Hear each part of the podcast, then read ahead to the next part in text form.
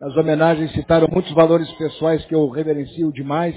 Eu estou emocionado, estou honrado, estou lisonjeado pela homenagem que os gremistas de Frederico Westphalen nos fazem hoje. Muito obrigado a todos vocês do fundo do coração.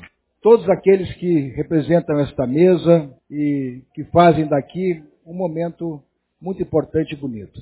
Todos aqueles que estão aqui fazendo essa força enorme para mostrar uma face do Grêmio que às vezes nem todos conhecem, que é a face social. Ainda hoje tive a oportunidade de dizer, se o Grêmio vai bem, se o Grêmio conquista, conquista títulos, se o Grêmio consegue dar alegria às pessoas, esta alegria, esta felicidade, sem sombra de dúvida, é um grande indicador de saúde.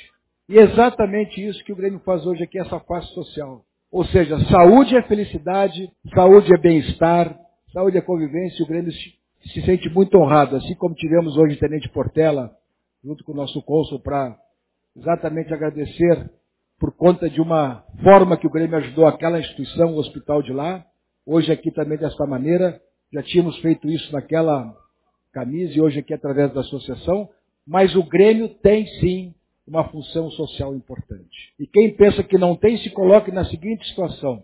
Como a gente contesta, como a gente faz críticas a comportamentos inadequados que vêm do esporte. Um clube de futebol é um emanador de valores de comportamento pessoais e de valores morais.